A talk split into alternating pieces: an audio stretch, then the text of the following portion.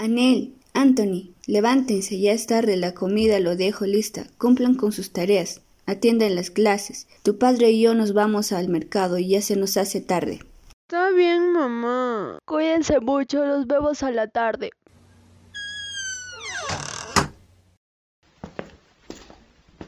Ay María, ¿hasta cuándo seguirá esta pandemia?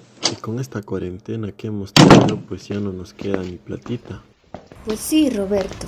Yo también estoy muy preocupada. Tengo miedo de contagiarnos y contagiarte a ti, a nuestros hijos. Pero tampoco podemos quedarnos encerrados en casa. Si no trabajamos, no comemos. No te preocupes, cariño. Solo hay que cuidarnos mucho y esforzarnos. Pero mira, mira, ¿por qué los demás vendedores extrañan este tumulto? ¿Y algunos sin mascarilla?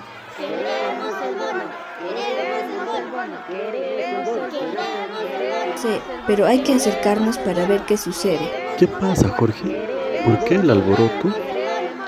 Estamos protestando porque no tenemos los bonos que ofreció el gobierno. Somos gente humilde y nosotros lo que más necesitamos no nos ha llegado nada. Nosotros vivimos el día a día y no podemos seguir encerrados en casa. No dan ni cuenta lo que están haciendo. Estamos en medio de una pandemia. Hay muchos muertos por esta enfermedad y ustedes están todos repletos. Algunos de ustedes ni mascarillas tienen. Si van a hacer una protesta deberían de respetar todos los protocolos. María, vámonos. No nos van a hacer caso.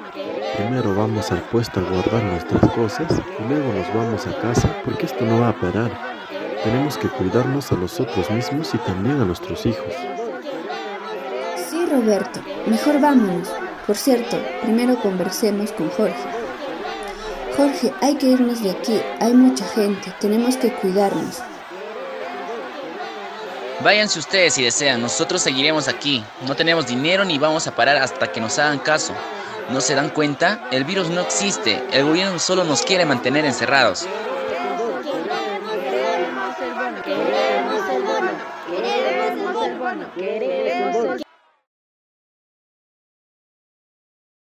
Prende la televisión, veamos las noticias y ver qué es lo que está sucediendo en el mercado.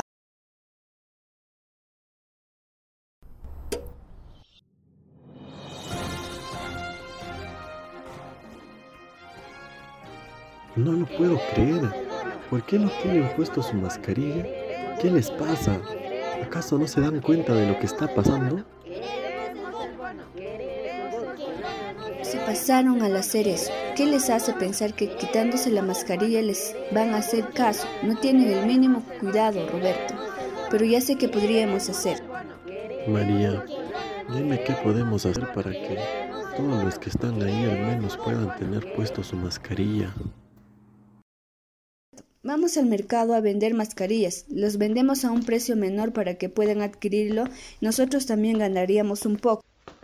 María, es una buena idea, pero voy a llamarle a Jorge para que vea las noticias y lleve su mascarilla. Y así también no se junte mucho con las demás personas.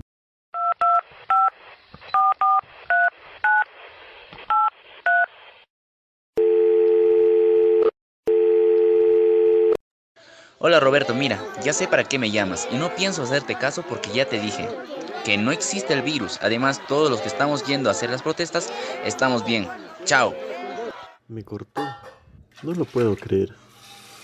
Espero que su familia también se cuide. Pero María, ¿vamos a vender las mascarillas? Creo que sí habrá algunas personas que nos puedan comprar. Roberto, ya no podemos hacer nada más. Les hemos hablado para que tengan cuidado, pero no lo hacen. Y ya vamos de una vez a vender las mascarillas.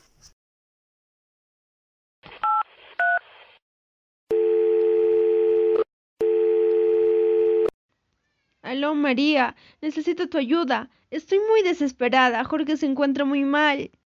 ¿Qué pasó? Él estaba bien. No me digas que se contagió. Sí, María, Jorge se contagió en las protestas.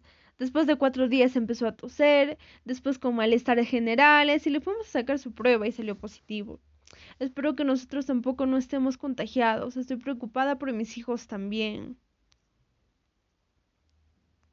Ay, no lo puedo creer. Olivia, no sé cómo puedo ayudarte. Nosotros también estamos afectados económicamente por lo de la pandemia, pero déjame conversar con Roberto para ver qué podemos hacer para ayudarte.